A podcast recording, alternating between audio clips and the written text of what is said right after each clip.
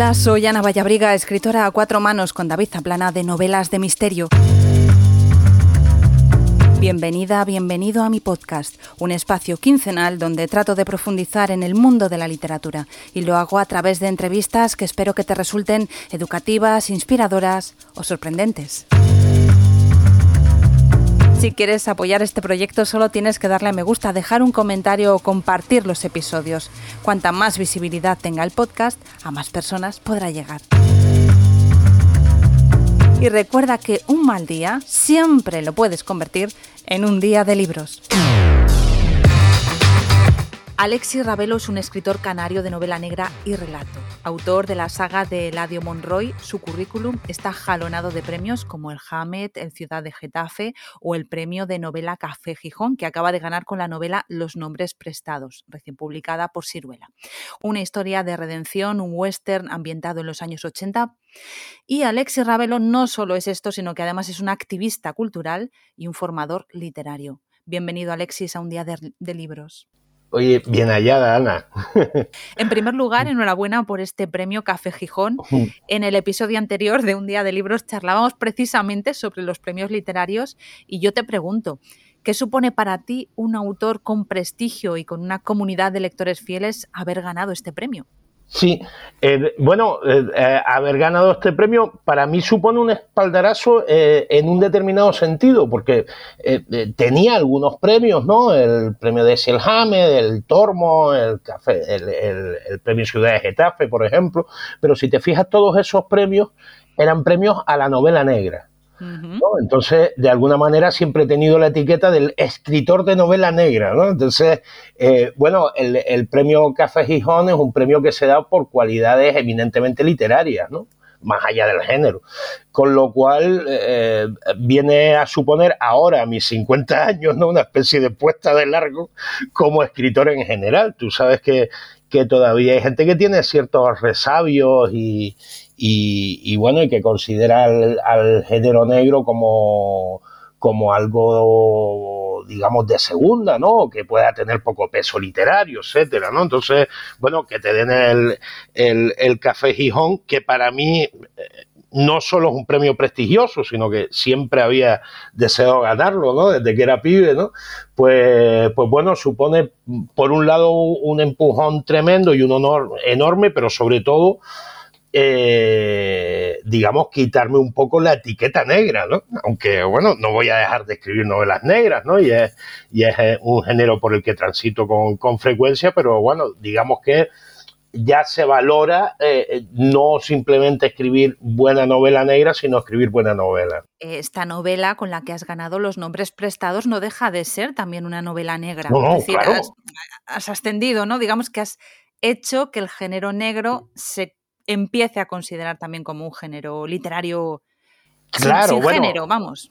A ver, no lo he hecho yo, no, eso ya, yo creo que ya desde Vázquez Montalbán eh, en España ya nos habíamos quitado, digamos, esa, esa, esa pátina, ¿no? De novela popular o de novela simplemente comercial y tal, pero que duda cabe que todavía hay ámbitos donde todavía se piensa en en la novela negra, pues como, bueno, un, tipo de novela donde se hace cosas de poca enjundia o con fecha de caducidad, etcétera, ¿no? Digamos que en mi caso concreto, que además yo, trabajo diversos géneros, ¿no? Y, trabajo un montón de cosas distintas y de, y de, estilos distintos, pero me he hecho muy popular precisamente por, por mis novelas negras, pues claro, a, mí me tocaba, digamos, quitarme un poco esa etiqueta, ¿no?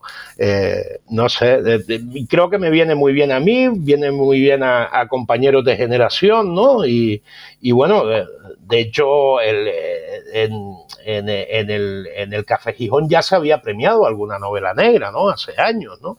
O sea que, vamos, yo nunca he tenido complejos en ese sentido, nunca he tenido problemas en ese sentido, pero pero sí que sabemos que cierta crítica o ciertos sectores, digamos, académicos sí que siguen teniendo esos prejuicios.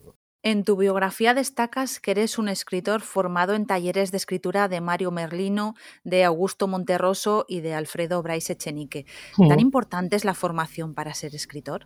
Eh, digamos que la, formación no te garantiza ser escritor, pero ayuda mucho. ¿no? Eh, eh, un, un, escritor, una escritora es alguien que, que aprende a hacer su trabajo pues viviendo simplemente en el lenguaje eh, peleándose con los textos, leyendo mucho, ¿no? Lo que ocurre es que es cierto que si tienes la suerte de, tener un buen autor, una buena autora eh, que aparezca por tu pueblo, digamos, ¿no? impartiendo un taller y, y puedes apuntarte y ver cuál ha sido la experiencia de, de, esa persona que lleva tanto tiempo ejerciendo el oficio que tú estás eh, con el que tú estás empezando, ¿no? Eh, pues bueno, eso que adelanta. Digamos, eh, tú no vas a convertirte en escritor o en escritora si no te caes un par de veces, ¿no? Y nadie te va a librar de caerte ese, ese, ese montón de veces. Sin embargo, claro, si, si das con alguien que lleva ejerciendo el oficio varias décadas más que tú, eh, ¿no? y que lo ha ejercido, digamos, con brillantez, ¿no? como estos autores que tú mencionabas, eh, ellos por lo menos te van a ayudar a que cuando te caigas no te hagas daño ¿no? y puedas levantarte de nuevo.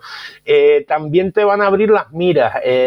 nosotros, ¿cómo aprendemos a escribir? Pues básicamente leyendo y todos los lectores somos de alguna manera caóticos, ¿no? Nadie ha leído exactamente los mismos libros que otra persona. cuando yo, yo de estos talleres con estos autores salí eh, sobre todo con dos ganancias. Una era una manera distinta de leer, ¿no? Eh, una manera diferente de analizar los textos para poder extraer técnicas de ellos, ¿no? Y poder aplicarlas. Y otra, una lista bueno, unas listas tremendas de libros que tenía que leer porque se me habían quedado en el tintero, ¿no? Y entonces eran estos maestros los que te llamaban la atención sobre estos libros. A mí me abrieron mucho, mucho las miras como lector y eso me ha ayudado a avanzar mucho como, autor después. Oye, y en la época en la mm. que no había formaciones literarias como, como hay ahora, ¿cómo se aprendía a ser escritor? O solamente triunfaban aquellos que tenían ese don natural? Yo, creo que las la, formaciones literarias, eh, tú, bien dices, ¿no? Formaciones literarias como hay ahora. Bueno, tú puedes ir a una escuela de escritores, ¿no? Una escuela de escritores no te va a capacitar como escritor, ¿no? Eh, lo, lo, que te convierte en escritor es ejercer el oficio, eh, vivir en la palabra, digamos, ¿no?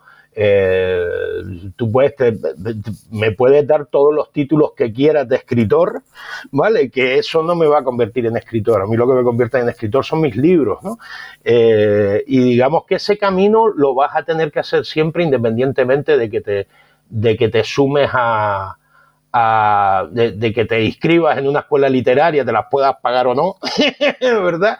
O, o, de que, eh, o de que hagas el camino tú solo, tú sola. Em, digamos que en aquella época sí que es cierto que era todo menos inmediato, ¿no? Eh, uno se iba juntando con otras personas que escribían, iba metiéndose en pequeñas revistas literarias, publicaba un, un cuento en, en, un suplemento de prensa aquí, en una revista allá, ¿verdad? Eh, ibas haciendo poco a poco tus pinitos, te ibas presentando a concursos y digamos que de alguna manera ibas aprendiendo el largo ejercicio de la paciencia, que es algo que, en este mundo actual, ¿no? En el que todo es tan inmediato, en el que uno, pues, si no le publican, pues publica sus textos en un, en un blog o lo que sea, ¿no? O incluso se autopublica, tal. Ese, ese ejercicio no lo, no lo tenemos hoy en día. Y creo que es un ejercicio que para el oficio es importante. No, porque muchas veces las prisas hacen que el, texto no quede bien como debería quedar. Bueno, el, texto nunca queda perfecto, ¿no? Siempre mejor en tu cabeza que en el papel. Pero, sí que es verdad que cuanto más tiempo esté el texto en capilla y esté trabajándose, mejor va a ser publicado después.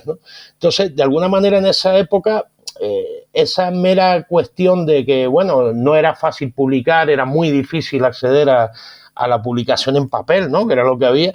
Eh, pues bueno, te, hacía acostumbrarte a trabajar eh, a favor del tiempo en vez de en contra, eh, en vez de en contra del tiempo. Y eso acababa favoreciendo mucho tanto los textos como tu formación como escritor. Es decir, que había mucho tiempo para revisar. Claro, para revisar y para corregir. Yo, yo además, la, parte que me parece más bonita de este oficio es esa, ¿no? ese, ese tiempo que tú pasas eh, trabajando el texto, puliendo cada palabra, eligiendo, ¿no? Eh, una frase u otra, volviendo a encarar eh, un mismo fragmento del texto porque no ha quedado perfecto, ¿no? Toda esa, toda esa parte de trabajo, ¿no? Que a algunos les podría parecer más engorrosa, a mí me parece que es donde está realmente la parte bonita del oficio de escritor, ¿no? De hecho, yo siempre lo digo, ¿no? Cuando, cuando uno ya publica el texto, ¿no? Y está presentando el texto por ahí, de promoción y tal, ¿no? Eh, sientes la, sensación de que estás hablando de, una cosa ya muerta, ¿no? Porque a mí, para mí, cuando estaba el texto vivo de verdad era cuando lo estaba escribiendo, ¿no? Y lo podía cambiar, lo podía mejorar de alguna manera, ¿no? Una vez se publica, ya está. Y, y de hecho, normalmente cuando estoy en promoción de un nuevo libro, yo donde tengo la cabeza es en el libro siguiente, en el que estoy escribiendo, ¿no? Que es el que puede salir mejor.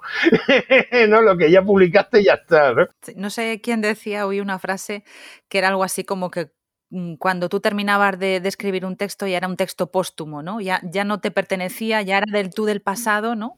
Y Efectivamente. Ya tú estabas en otra cosa. El, texto es una máquina del tiempo, ¿no? Entonces tú, tú siempre estás escribiéndolo hacia el futuro, ¿no? Y para el lector siempre es algo que se escribió en el pasado, ¿no? Lector y, autor se juntan en ese presente del tiempo de la lectura, ¿no?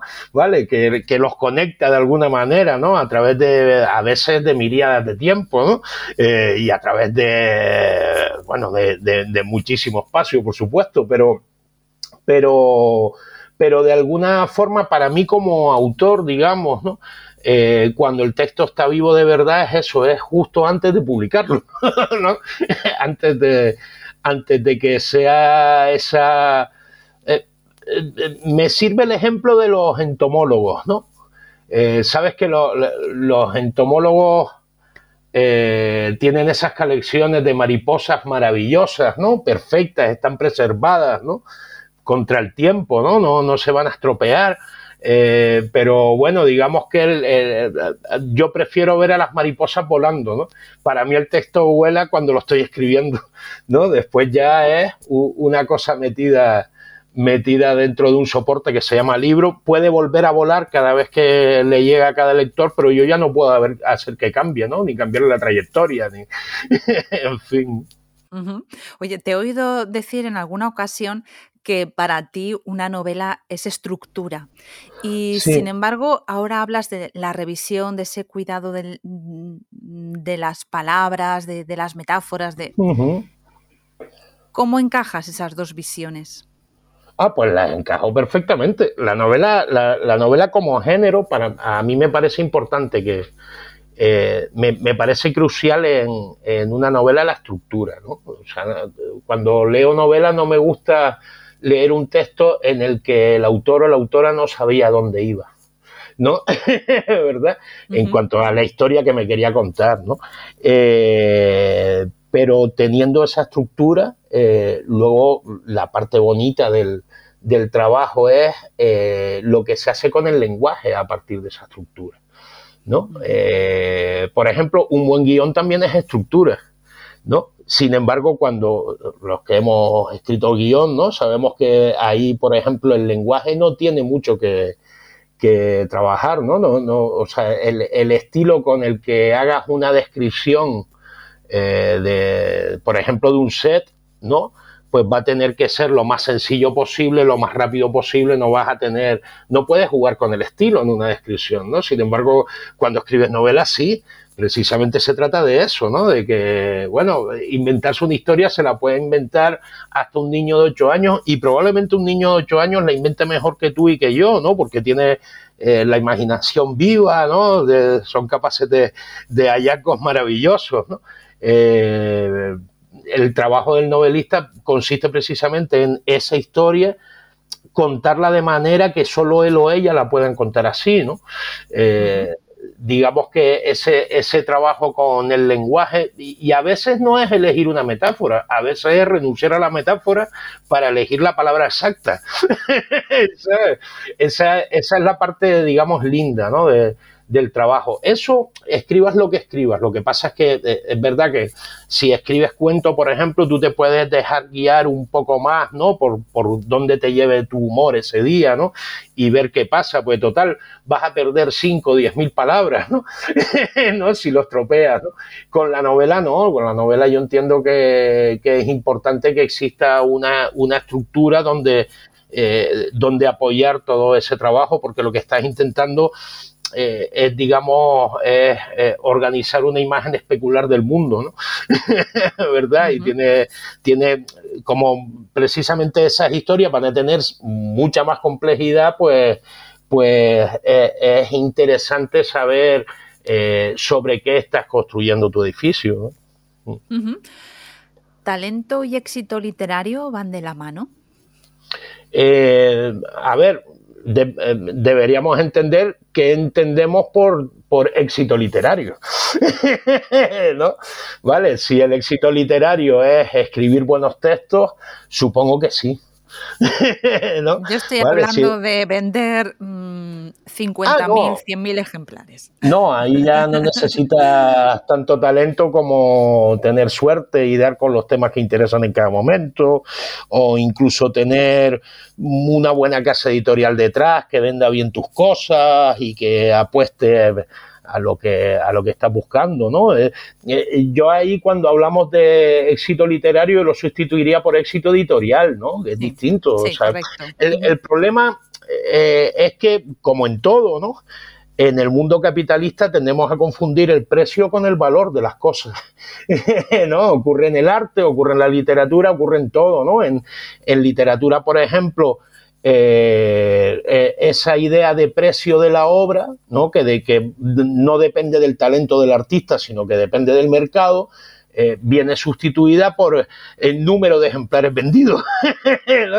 De acuerdo, pero, pero creo que son cosas que no tienen nada que ver. Yo, yo personalmente soy de los que piensan que, que lo importante es tener éxito literario y el éxito literario es una cosa muy personal, ¿no? Que consiste básicamente en que tú logres tus objetivos como, como autor, ¿no? caso, por ejemplo, mis objetivos como autor es eh, poder seguir escribiendo textos y, que cada vez sean mejores. ¿no? Básicamente, esas son mis ambiciones personales. ¿no? Sí, y bueno, cada uno tendrá las suyas. ¿no?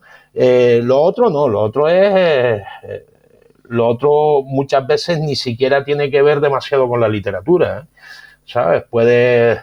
Digamos que un buen un buen publicista, eh, alguien que entienda bien cómo es el gusto del público y, alguien que entienda bien cómo se mueve el mercado, pues pueden producir una, una obra, por llamarla así, ¿no? Un producto eh, literario que se pueda vender muy bien, ¿no? Y no tiene por qué ser, eh, digamos, literariamente exitoso, ¿no?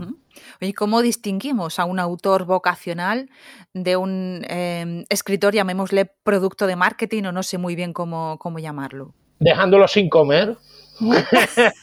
claro, claro. a ver, eh, yo soy de los que entienden. Eh, a ver, al final, digamos, el, el, olfato se te va afinando como lector, ¿no?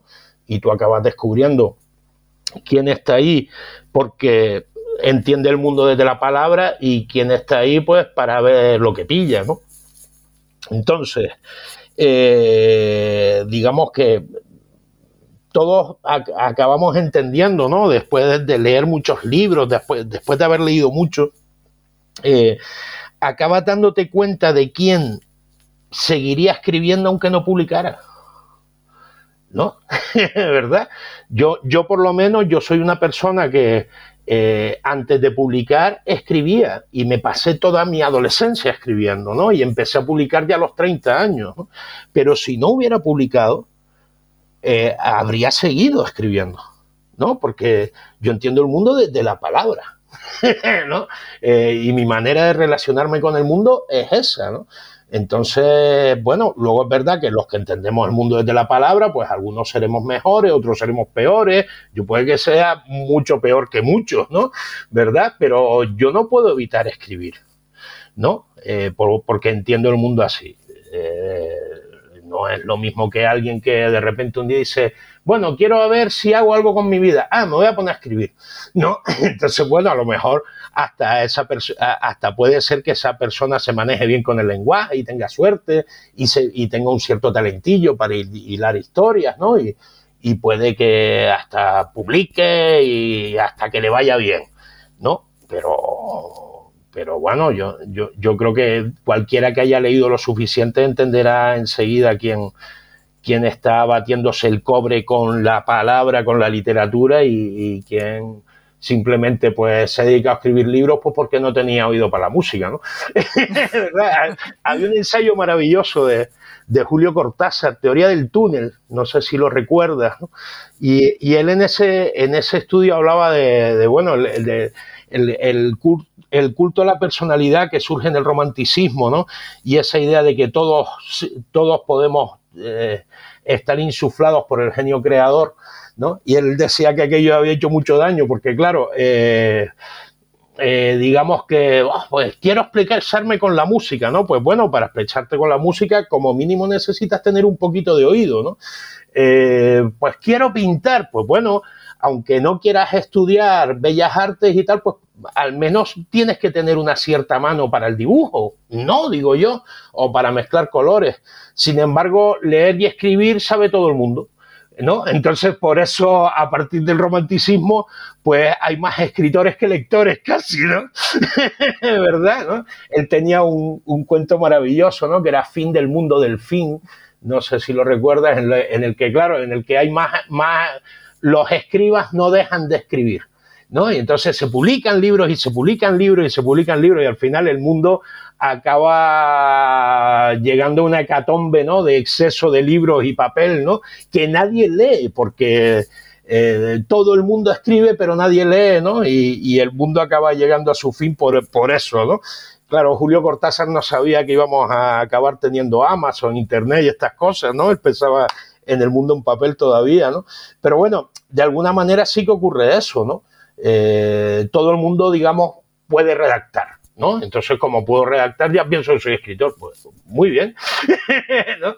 De acuerdo. Entonces, si a eso le unes que de repente baja el listón, eh, el, gusto del lector se hace de alguna manera menos exigente en general, ¿no? ¿Sabes? Eh, al mismo tiempo baja el listón de las casas editoriales, igual que ha bajado el listón del discurso público, ¿no? ¿No? De acuerdo. Entonces, bueno, a eso, bueno, suma todo eso y, y tendrás una, un, digamos, un, eh, llamémosle paisaje eh, literario, pues bastante mediocre al final. En fin. Mm, mm, me, estoy poniendo muy pesimista, ¿no? Bueno, eh, como se suele decir, ¿no? Un pesimista es un optimista bien informado. Claro, Pero mm, lo que intuyo es que el tema de Amazon autoedición no crees que sea el mejor camino, ¿no?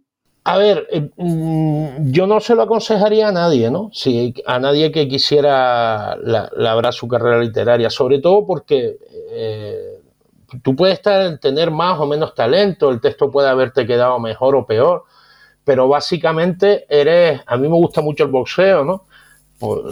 No sé si me servirá, la, me servirá la analogía, pero cuando te autopublicas, al final eres como eh, un tipo que se está subiendo un ring a defender el, a, disputar el título del, del Mundial de los Pesos Welter sin entrenador. ¿No? Te vas a llevar una paliza que no te va a conocer ni tu madre cuando vuelvas a casa, ¿no? Entonces, eh, de alguna manera, yo, yo entiendo que, que eh, igual que te decía antes, ¿no? Que el texto está vivo, ¿no? Que, que tiene que estar, tienes que estar trabajándolo hasta el último momento, ¿no? De igual manera, es muy importante siempre la, la mirada de un editor, una editora que te dé leña, ¿no? Entonces, y, y quien se autopublica no tiene eso. ¿No? Puedes pedirle a alguien, ¿no? Que sea amigo, que sea filólogo, que le eche un vistazo, incluso te puedes pagar un corrector de estilo, ¿no? Para que le eche un vistazo, ¿no? Pero nunca es la mirada de, de un editor profesional, ¿no? Que, que digamos te va a hacer más o menos una criba, ¿no? Eh, para, para, darte leña y tal, ¿no? Es verdad que eh, eh, si, si ya, cuando ya atesoras una cierta experiencia, ya tú puedes, digamos, hacerte esa autopreparación del texto, ¿no? Puedes ser autocrítico contigo mismo, ¿no?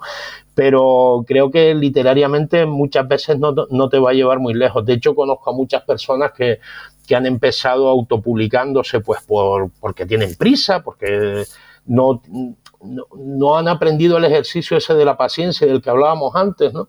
y luego se han llevado muchas, muchas decepciones, ¿no? Eh, hasta casi se avergüenza de, haber publicado aquellos primeros libros. Ojo, yo no me he autopublicado nunca y también, ¿no? Tengo, eh, digamos, cuando pienso en mis primeros libros, ¿no? Aquellos primeros textos que, que lograba colar en una revista o aquellos primeros libros que logré publicar, ¿no?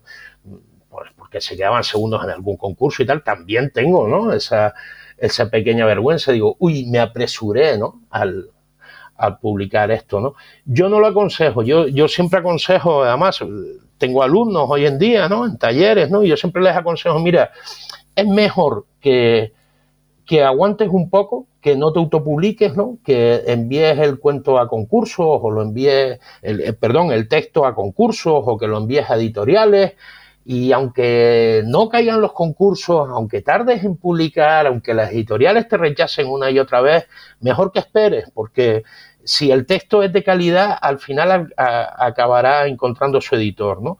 Y si no encuentra su editor, a lo mejor es que no era de tanta calidad, ¿no? A lo mejor tenías que mejorarlo, ¿no? Y durante todo ese tiempo puedes mejorar el texto. Eh, pienso que, a veces, que, a veces no, en estos casos, ¿no? En el caso de, la literatura, que es una actividad que se hace en el tiempo, ¿no? Y, que, y que además debería estar destinada a que pase la prueba del tiempo, ¿no? Ya que dentro de 200 años se te pueda seguir leyendo el texto, ¿no?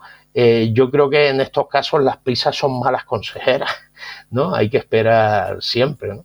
Y, eso te lo digo yo, que soy un escritor que parece que escribe un montón y que publica un montón, ¿no? Y parece que escribo muy deprisa, ¿no? Pero, pero es así.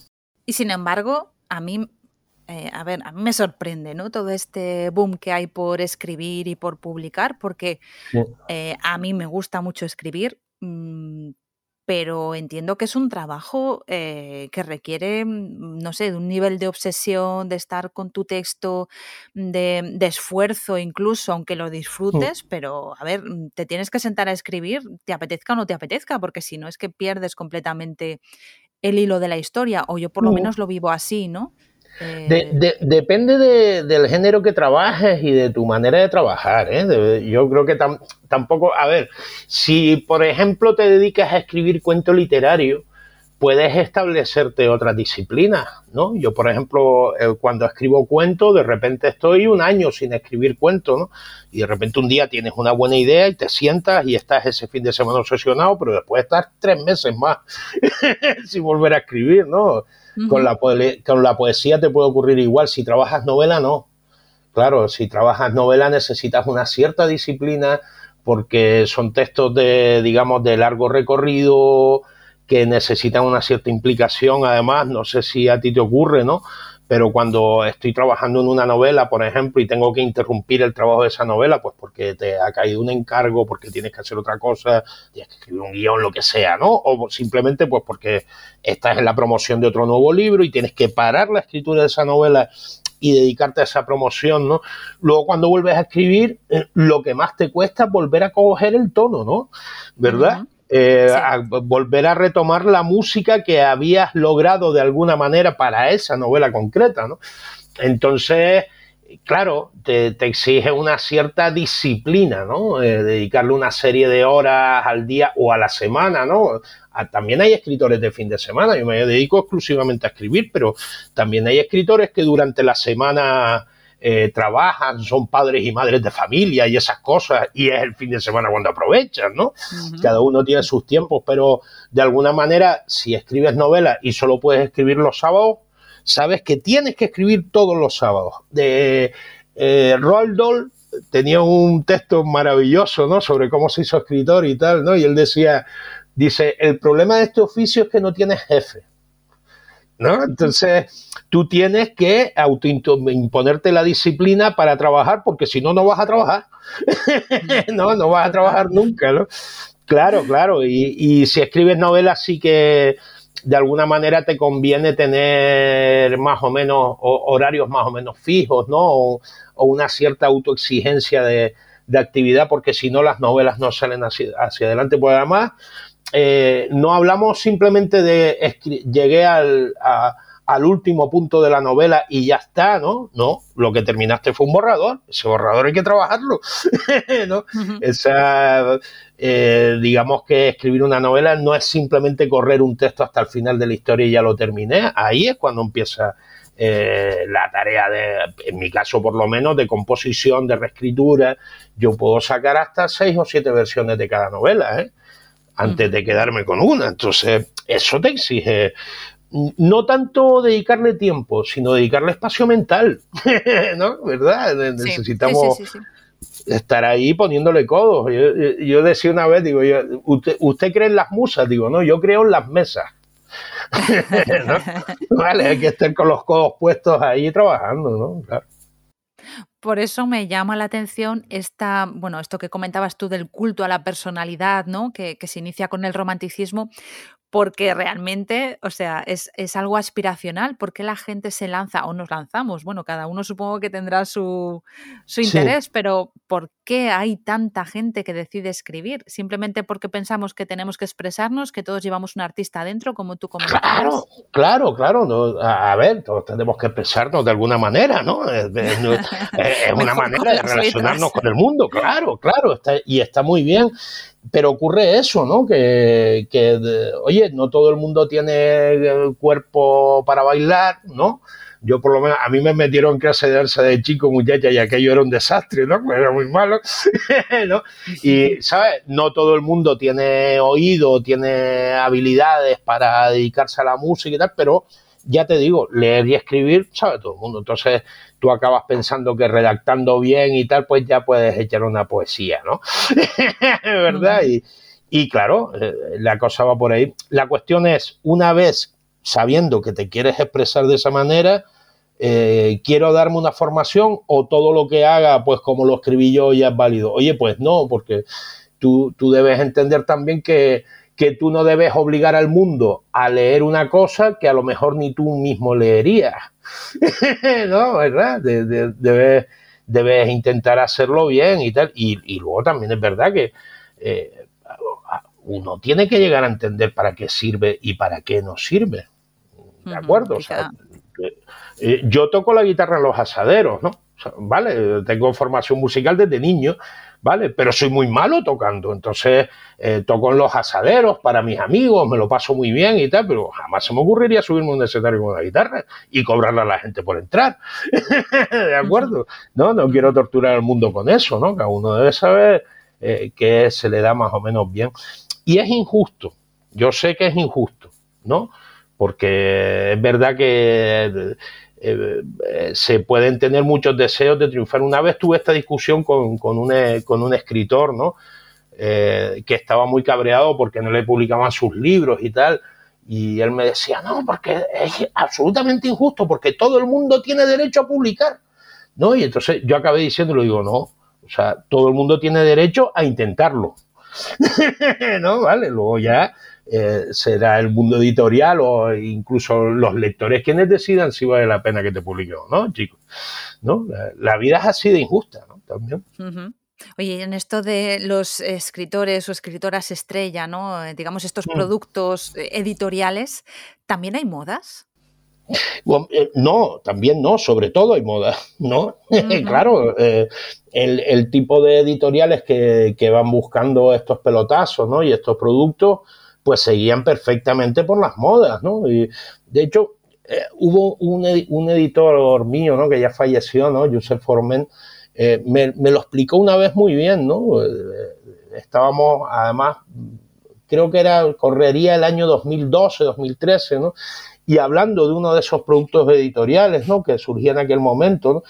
Me decía, digo, mira, él, me, me, lo explicó así, era un tío que sabía muchísimo del mundo de la edición, aparte de saber muchísimo de literatura, era un tipo que, que se había traducido todo Gambó, ¿vale? Entonces, tío me dijo, estos son libros eh, mal escritos para gente a la que no le gusta leer, ¿no? De alguna manera, él eh, me, me explicaba que eran eh, productos que venían a sustituir el, como producto cultural al telefilme, ¿no? Entonces la gente se iba a sentir eh, menos, eh, menos inculta ¿no? o más culta consumiendo aquel producto que era producto de telefilme, digamos, ¿no? Se, iba a sentir menos culpable si lo consumía entre las tapas de un libro, pero no dejaba de tener la misma sustancia que un telefilme, ¿no? de acuerdo, ¿no? Era, era, eh, era lo que me comentaba, ¿no? Claro, era, eso era lo que estaba en boga en aquel momento, de alguna manera ese, ese tipo de público cada vez ha ido a más, ¿no? Porque cada vez, eh, digamos que el audiovisual requiere de menos esfuerzo por nuestra parte, ¿no? Que la lectura, ¿no? Eh, y de alguna manera se ha ido buscando un tipo de texto que sustituya al audiovisual, ¿no? En el que, ojo, yo soy de los que entienden que un buen texto literario tampoco te requiere un gran esfuerzo. ¿No? ¿Verdad? Y, de hecho lo que, lo que disfrutas del texto literario es precisamente el juego con el lenguaje, etcétera, ¿no?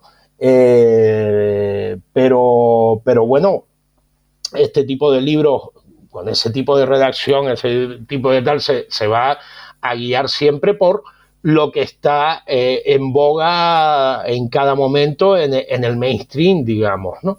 Eh, se va a intentar mm, sustituir eh, la visión de, un producto audiovisual por la lectura de un texto que no implique, que implique el mismo esfuerzo que implicaría el, consumo de un producto audiovisual. Entonces, eh, que, eh, por otro lado, pues no requiere implicación por parte del lector, ningún tipo de esfuerzo, ningún tipo de guiño, ¿no? Hablo de, del producto audiovisual más mainstream, ¿no? Hay, tú y yo sabemos que hay productos audiovisuales que requieren de implicación por parte del espectador, ¿no? Y de una cierta inteligencia y una cierta formación, ¿no? Eh, entonces se, van a guiar siempre por lo que esté de moda en cada momento. Y las modas son así, son pasajeras. Eh, y además la literatura es lo contrario a la moda. ¿No? Cuando eh, yo siempre digo, pues un texto es literario, ¿cuándo considero yo que un texto es literario? Pues cuando merece relectura cuando pasa la prueba del tiempo, ¿no? Cuando dentro de 300 años vas a seguir disfrutándolo, ¿no? Y cuando hablamos de, estos productos, sin embargo, estamos, los llamo productos, ¿eh? porque es lo que son, ¿no? Eh, estamos leyendo cosas que sabes que en cuanto cambie la moda van a tener caducidad, ¿no? Ya no sirven, ¿no? Ya, ya se han quedado pasados de moda, ¿no?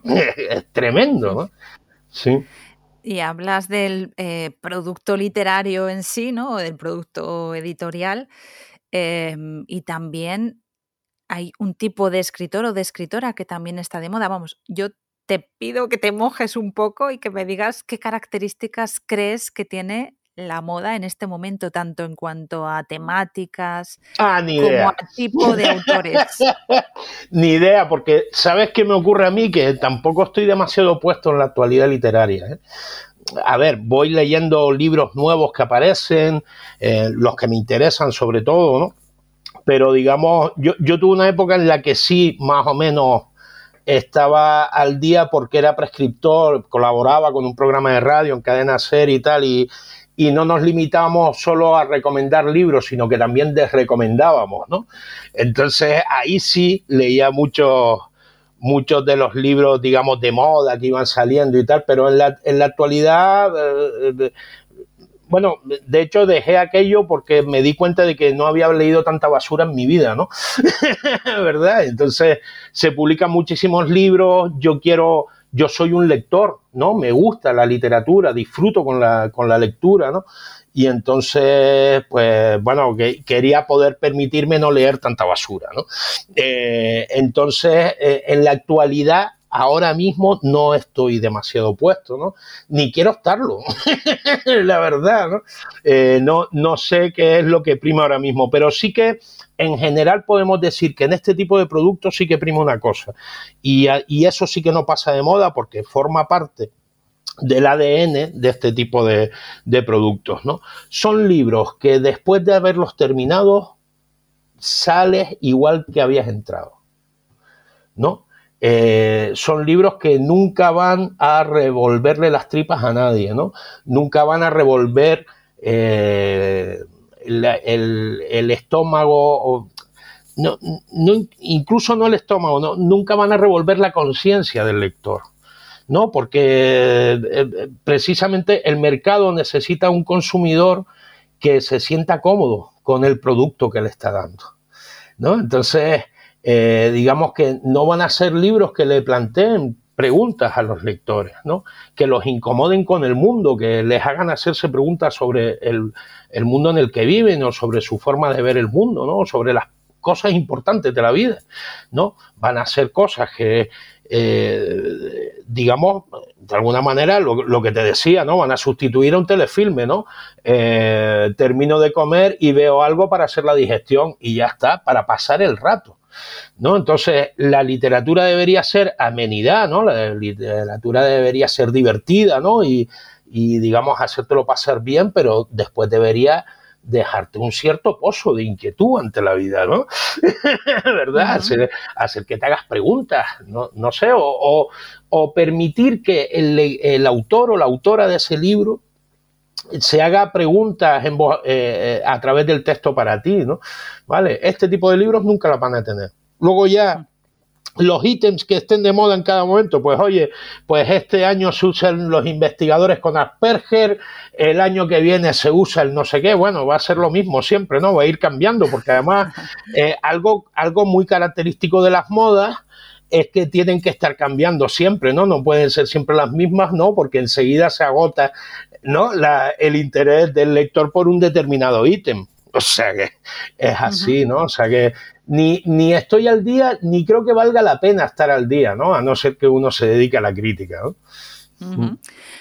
Hablas de, de, lo que son los libros, pero también las editoriales pueden estar buscando un tipo de, de autor o autora, ¿no? Para, para este tipo de, de superventas. A ver, hay, todo tipo. Claro, claro. Igual que hay todo tipo de autores, hay todo tipo de editoriales, ¿no? Hay editoriales que, que están más preocupadas en hacer autor, ¿no? Y en encontrar autores que sean de calidad e, e ir haciendo su obra a lo largo del tiempo. Y luego habrá más editoriales que estén preocupadas por dar un pelotazo. A ver, en el fondo son empresas también, ¿no? Todas quieren tener pelotazos para poder subsistir económicamente, ¿no? Pero digamos que hay, hay editoriales más preocupadas por, por, buscar textos de calidad y hay otras que lo que necesitan es el consumo rápido, ¿no? Por eso sabemos que hay editoriales que están todo el día al loro a ver qué youtuber está funcionando para comprarle un libro al youtuber, ¿verdad? O qué presentador de televisión me puede dar juego para vender eh, lo siguiente, en la siguiente primavera, y los editoriales que no. Todos sabemos cuáles son esas editoriales, incluso hoy en día, con el mundo editorial que tenemos, ¿no? que tenemos básicamente dos o tres grandes grupos, ¿no? esos mismos grandes grupos tienen dentro de sus grupos, tienen sellos dedicados al pelotazo y sellos dedicados a labrar carreras literarias, digamos, de más amplio recorrido, ¿no? En fin, claro, Claro que habrá de todo y hay, editoriales especializadas en eso, igual que hay lectores especializados en eso, hay librerías especializadas en eso y hay hasta podcasts especializados en eso, ¿no? Que no es este. Que, no, es este. Claro, claro, entonces siempre, siempre habrá de todo. Yo personalmente eh, siempre confío mucho en las editoriales independientes, ¿no? Porque la, la, mayoría son gente que ama el oficio, ¿sabes? No están ahí para hacerse millonarios ni para mantener eh, un sistema de una gran empresa, sino que están ahí porque están enamorados del oficio, ¿no? Y su oficio consiste en encontrar buenos autores y llevarlos hasta su lector. ¿no? Pero también es verdad que en los grandes grupos hay, sabes que estos grandes grupos van adquiriendo sellos independientes y tal, incorporándolos a sus grupos, pues los grandes grupos sí, siempre hay marcas dentro del gran grupo que han mantenido su independencia y su criterio y que siguen haciendo esa labor tan bonita del editor, ¿no? Que me parece un oficio precioso el de editor, ¿no? De ir encontrando textos de calidad, ¿no? Y llevándolos a, a sus lectores. Eso es muy hermoso, ¿no? Yo, los editores tienen muy mala fama, Ana. ¿no? Eh, y muchas veces, sobre todo los escritores novatos, ¿no? Que, no, que no logran colarles textos, tienen esa idea de que los editores son esos tíos gordos que están detrás de una mesa, ¿no? Encendiendo puros con billetes de 50, ¿no? ¿Verdad? No son así. Yo conozco muchos editores y editoras, ¿no? Y en su inmensa mayoría son gente que está que sabe muchísimo de literatura, que está enamorada de su oficio, ¿no? Y que están obsesionados con encontrar textos de calidad y traerlos a sus lectores, tanto en grandes como en pequeños grupos, ¿eh? ¿vale? Lo que pasa es que es verdad que luego las empresas a las que pertenecen algunas editoriales, pues van buscando lo que van buscando. Bueno, de todo hay, ¿no? Piratas hay en todos lados, ¿no? Bueno, dices que no estás al tanto, que no estás al día. Yo voy a discrepar un poco, ¿eh? eh porque organizas el festival Aridane Criminal y ahí tienes que estar al día de qué autores y autoras hay porque tendrás que seleccionar más o menos, con Aridane Criminal ocurre una cosa, es un festival pequeñito, ¿vale? Lo hacemos en, en los llaneos de Aridane, en La Palma. Y, y, claro, tampoco se trata de una gran ciudad, ni siquiera es una ciudad capitalina. Entonces, el, el, uno de los criterios que hemos seguido siempre es el de, como no voy a poder traer muchos autores, y total, esto tampoco es una feria, ¿no? Aquí no vienen a vender, sino que vendemos a mover cultura, digamos, ¿no? A acercar la literatura a la ciudadanía. Eh, pues lo que nos traemos es autores de indudable calidad, es lo único que me importa, ¿no? No, vendan más, vendan menos, nos da lo mismo, ¿no? Lo que intentamos es traer voces interesantes, ¿no? Eh, que nos permitan tener debates interesantes en torno a la literatura, ¿no?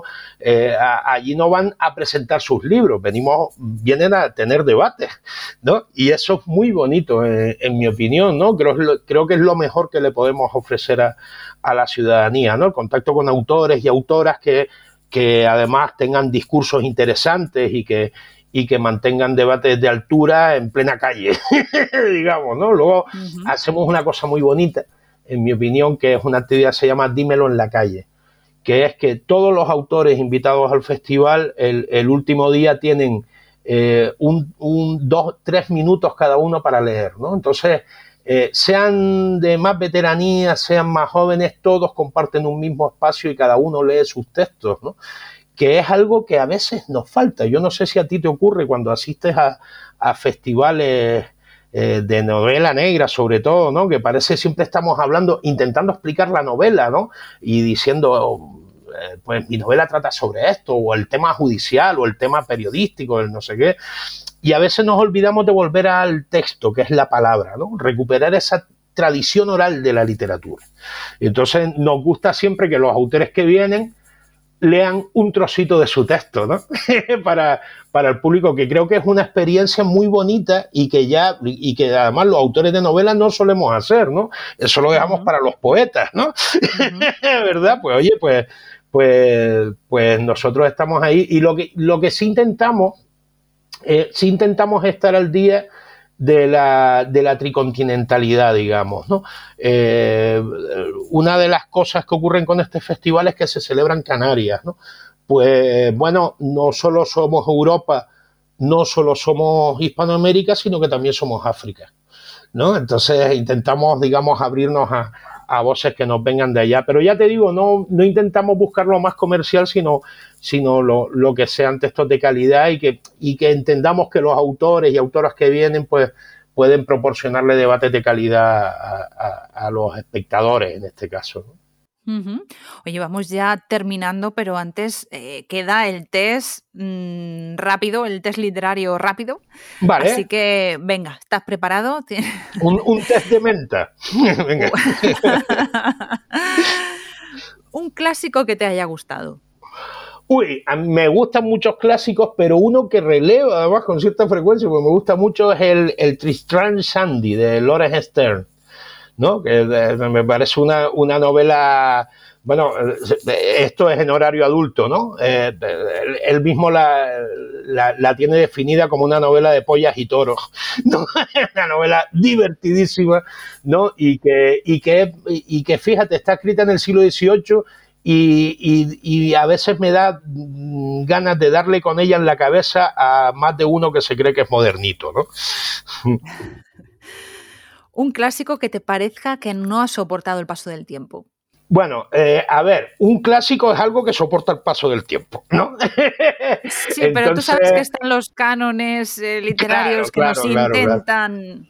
Claro, sí que es verdad que, o sea, yo, yo entiendo por clásico ese texto que pasen los años que pasen, eh, tú deberías poder disfrutarlo sin ningún tipo de propedéutica y sigue gustándote igual, ¿no?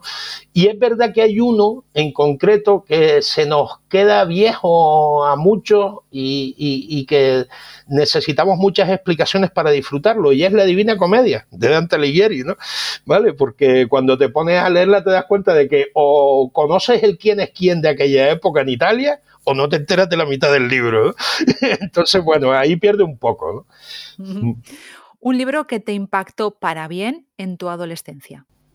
Mira, dos. Uno, eh, La Metamorfosis de Frank Kafka, que eh, recuerdo que fue un deslumbramiento, lo leí con 13 años, y otro que es muy bonito porque fue un libro llave, ¿no? Todos tenemos ese libro que te abre las puertas a los demás libros, ¿no? Para mí fue Movimiento Perpetuo de, Augusto Monterroso, ¿no? Me parece un libro fascinante, brevísimo y bello y encima pues ahí estaban todos los autores que luego para mí han sido importantes en mi vida. Un libro que recomiendes siempre. Eh, pues eh, eh, uno británico, perdón, yankee, escrito por Helen Hanf, que se titula 84 Charing Cross Road, ¿no? Es un, es un libro que además es la correspondencia de Helen Hanf con, con un librero en Gran Bretaña, ¿no? Y su amistad durante años, ¿no? A través de cartas, ¿no? Y todos unidos por, los dos unidos por el amor al, al libro y a la palabra, y una amistad bellísima. Bueno, luego ha dado lugar a una obra de teatro y una película muy hermosas también, ¿no? Y, ese libro me parece un libro bello, delicado, que a cualquier persona que, tenga un poco de sensibilidad, ¿no? La, va a emocionar su lectura. ¿El libro que te estás leyendo? Pues mira, acabo de terminar El secreto de sus ojos de Eduardo Sacheri. ¿Ves cómo no estoy en la actualidad? Este libro es del 2009 y, no, y no lo había leído, me ha gustado mucho, por cierto. Y, ahora justo estaba, eh, eh, eh, estoy por empezar Camarada Papá de, de Armand Goss, ¿no? un escritor de Costa de Marfil. ¿Cómo es para ti un día de libros perfecto? Pues normalmente sería un sábado despertarme con resaca, porque los viernes bebo y mucho. Entonces, despertarme sobre las siete y media u ocho y ponerme a leer hasta que vaya despertándose la gente por la casa, que suele ser las once y media o las doce porque es sábado. ¿no? Entonces, los sábados nadie te, nadie te llama por trabajo por la mañana, tienes la mañana tranquilito para leer, ¿no? Y, y bueno, sentarme por ahí por el porche y hacerme una gran cafetera e irme la bebiendo mientras leo hasta, hasta el mediodía al menos, disipando la resaca.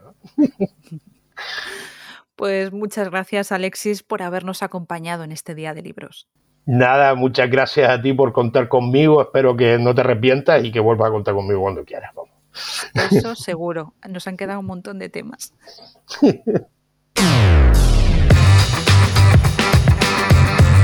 Si no quieres perderte ninguna entrevista, suscríbete al canal y recuerda que dentro de 15 días volverá a ser día de libros.